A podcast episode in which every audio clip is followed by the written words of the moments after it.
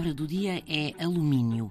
E o alumínio é um elemento químico com o número atómico 13 e de símbolo AL. Trata-se de um elemento metálico e é um bom condutor do calor e da eletricidade. É muito maleável e tenaz e, exposto ao ar, cobre-se de uma delgada e invisível camada de alumínia, o que o torna aparentemente inoxidável. A palavra foi cunhada pelo químico britânico Humphrey David no início do século XX e David chamou-lhe aluminium a partir de alumen, que era uma substância usada como astringente e também em vários processos industriais, como o tingimento e outros processos. E alumen vem do latim, onde significava sal amargo.